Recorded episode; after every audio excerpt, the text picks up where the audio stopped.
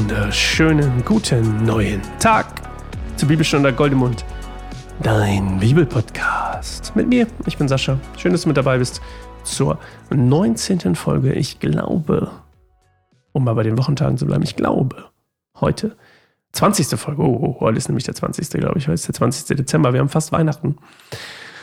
Aufregend. Und ähm, einer der Gründe übrigens, warum ich vorproduziere. Das hat mich auch mal jemand gefragt. Warum produzierst du eigentlich immer vor? Diesmal hat es noch eine besondere Extranote, weil ja meine Frau, oder nicht nur meine Frau, wir erwarten unser drittes Kind und ich habe keine Ahnung, ob ich überhaupt ansatzweise dazu komme, Bibelstunde Goldemund aufzunehmen, wenn hier ein Kind rum, rumläuft, ist gut, ähm, ähm, unterwegs ist. Natürlich gibt es immer mal wieder Freiräume, denke ich, wo ich dazu kommen könnte, aber Will ich das dann überhaupt, ist wieder die Frage. Deswegen werden wir bald ein bisschen, für mich zumindest, ähm, Weihnachten zusammen feiern, aber früher als gedacht. Und also dieser Podcast geht auch weiter übrigens über Weihnachten und Silvester und diese ganzen Sachen. Also warum nicht? Ich, ich kann mich daran erinnern, ähm, äh, oder was heißt dran erinnern? Ich, ich höre eigentlich einen Podcast, der auch je, jeden Tag erscheint, eigentlich, oder Montag bis Freitag. Und der erscheint aber nicht an, an, an Weihnachten. Also an, an den, der kommt aus den USA, also Heiligabend erscheint er schon, aber nicht mehr an den, an den ersten und zweiten Weihnachtstag. Und auch nicht an, an Neujahr. So, und jetzt ist ja die, die, die Sache, naja, aber ich habe ja trotzdem irgendwie, ich höre zum Beispiel gerne, wenn ich abends ins Bett gehe, lege ich mich hin und höre ich noch einen Podcast. Und den kann ich dann ja nicht hören. Und dann bin ich immer so, hm, schade weil das ja irgendwie so meine Gewohnheit ist. Und trotzdem schön, auch wenn Weihnachten ist, das zu hören, so, ne? Gewohnheitstier und so. Deswegen, ähm, wir bleiben dabei. Bei Bibelstunde und Goldemond bleibt auch zu Weihnachten. Ist ja auch leicht, wenn man es vorproduzieren kann. Haha.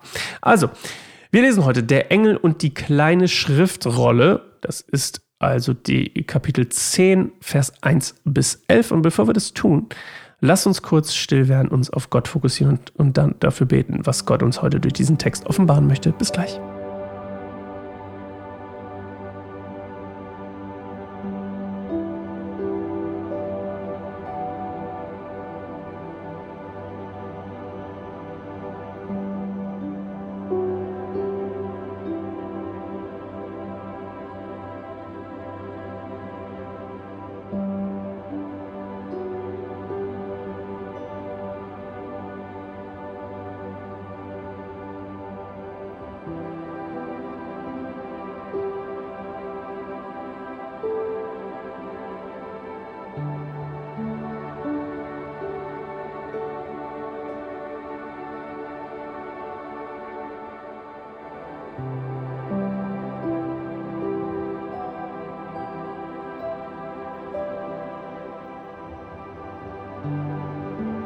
Dann sah ich einen anderen mächtigen Engel vom Himmel herabkommen.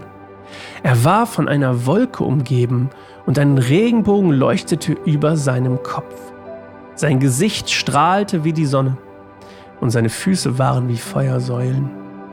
In seiner Hand befand sich eine kleine Schriftrolle, die er aufgerollt hatte.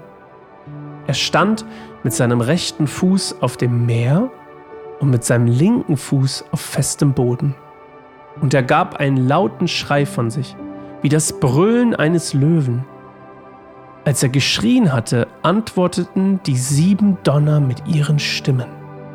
Als die sieben Donner geantwortet hatten, wollte ich gerade anfangen, es niederzuschreiben, aber eine Stimme aus dem Himmel rief mir zu, halte geheim, was die sieben Donner gesagt haben, schreibe es nicht auf.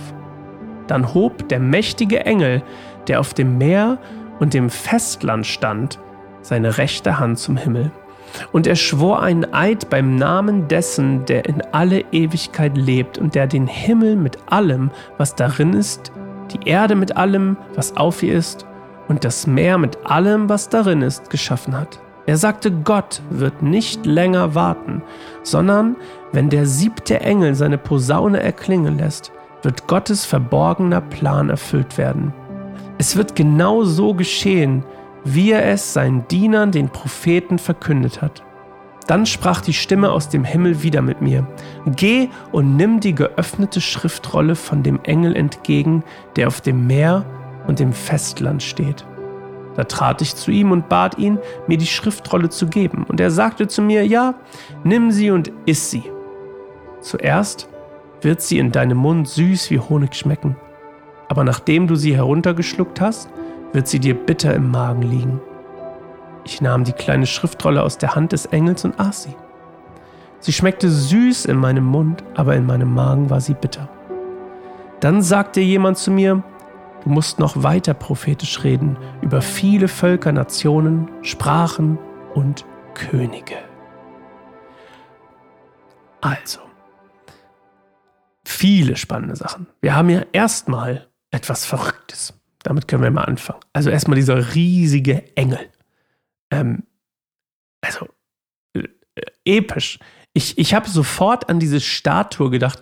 Nochmal, das ist ganz wichtig, wenn wir hierüber reden. Wir müssen immer darüber nachdenken, in welchen Relationen Menschen damals gedacht und gelebt haben. Also da, ja, kann das eins zu eins so auf unsere heutige Zeit übertragen werden? Vielleicht ist das im Endeffekt so, aber riesige, also jemand, der, im, der so groß ist, dass er in die Wolken kommt. Also wir denken natürlich heute irgendwie an Wolkenkratzer. Aber das gab es ja damals nicht. Und ich habe sofort an diese große Statue, war das in Rhodos oder so? Der Koloss von Rhodos oder so? Diese Statue, die über diesem Hafen stand, die, die auch Gold war. Also daran musste ich zumindest sofort denken. Und ich finde es auch immer spannend, auch mal einen historischen Kultur, also mal zu beleuchten, wie Menschen damals gedacht haben also wenn da, also wenn wir heute aufs Mittelmeer gucken, dann sehen wir da wahrscheinlich ein Kreuzfahrtschiff oder so. Und denken uns, ja, ja, da hinten ist irgendwo Italien oder wo auch immer man ist. Aber wenn ich, wenn ich darüber nachdenke, dass ich damals am Mittelmeer stand oder in selbst, selbst hier im, im See von Galiläa oder wie heißt das Ding? Galiläa? See von Galiläa? Irgendwie sowas dann war das damals ein Ozean, also das war eine unendliche Weite damals, die eben nicht mal schnell mit einem Flugzeug überbrückbar war oder wo ich mal kurz meinen Weltatlas oder meine Google Maps aufmache und denke so, oh ja, klar, hier, oh ja, guck mal, ich gucke in die Richtung. Sondern das hat eine ganz andere Dimension gehabt, über die, über die wir uns bewusst sein müssen. Dass zum Beispiel hier ein, ein Engel, der eben so groß ist, dass er die Wolken also von Wolken umgeben ist und etc. etc. Das kann tatsächlich so eine große Statue sein, weil Menschen sowas einfach nicht gesehen haben. Ja? Und ich bin mir nicht sicher, wann dieser Koloss von Rhodos kaputt gegangen ist oder was auch immer. Also vielleicht ist es auch Quatsch. Ähm, aber ich will einfach nur mal, dass wir verstehen, dass da Perspektive drauf gehört. Auf, auf diese Auslegung eben. So, und dann das Spannende ist, dann kommen diese sieben Donner, sieben, ne, wieder diese Vollkommenheit. Und dann darf aber Johannes nicht sagen, was das heißt. Er wollte gerade aufschreiben, was das bedeutet. Aber es wäre zu einfach, ne? Es ist wie so ein geiler Cliffhanger in einem, in einem Film. Also fantastisch damals schon. Gott weiß, wie man skriptet, wie man, wie man die Spannung beibehält, weil das scheint ja sehr wichtig gewesen zu sein. Und was sind denn im sieben Donner? Also, ja, Donner steht oft für eine göttliche Ankündigung, ne? Oder irgendwas, eine Manifestation von irgendwas, was eben viel Bedeutung hat ähm, und von Gott kommt. Aber was es im Endeffekt heißt, das darf er nicht aufschreiben. Also wir haben hier was, wie eine Offenbarung, die keine ist. Das ist auch irgendwie ein cooler, cooler Titel. Die Offenbarung, die keine ist. Klingt nach einer tollen Predigt. Und, und dann geht es eben weiter und dann geht es darum, dass quasi die, ähm, dieses, das, das essen soll, diesen, diesen, diese Schriftrolle essen soll. Und wir wissen ja, Schriftrollen, da sind immer irgendwie was festgehalten, was, was, was Göttliches festgehalten, sozusagen in der Offenbarung festgehalten. Und diese geöffnete, vor allem diese geöffnete Schriftrolle, ne? Das heißt, etwas ist offenbart worden und er soll die essen. Und jetzt, warum ist, also was bedeutet das? Das bedeutet natürlich, wahrscheinlich, ne, bei Offenbarung zu sagen, natürlich bedeutet das X und Y ist schwierig, aber ne, da geht es dann quasi darum, dass man es verinnerlicht, also die Annahme dieser, dieser Offenbarung. Und die scheint ja erstmal gut zu schmecken, wie Honig, also süß und gut zu sein. Aber dann, und diese, Bild, diese Bilder haben wir öfter in der Bibel, dass etwas erst gut ist und dann, aber wenn man es dann wirklich drin ist, in einem drin dann oder überhaupt so, ne, dann ist es nicht so geil.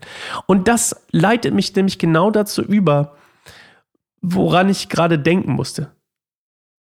Ähm, und das war eigentlich nicht meine Frage des Tages, aber ich, das finde ich eine viel spannendere Frage.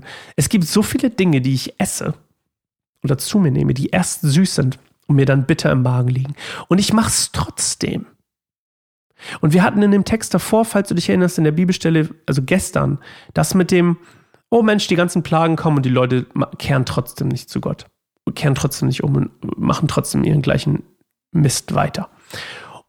Ich esse ja auch immer noch Sachen, von denen ich weiß, dass ich es nicht ähm, vertrage. Ich vertrage zum Beispiel nicht so gut Laktose und trotzdem esse ich öfter, als ich sollte, Schokolade. Und äh, für mich, das mehr sinnbildlich zu machen, geht dir das genauso? Isst du Dinge, nimmst du Dinge zu dir, die wie Honig schmecken, aber dir bitter im Magen liegen? Weil ich glaube, das geht hier unter anderem darum, dass diese Offenbarung, die kommt, zwar süß schmeckt, also das, das, das quasi, diese, diese Schriftrolle schmeckt süß erstmal, aber dann ist sie, ähm, liegt sie schwer im Magen.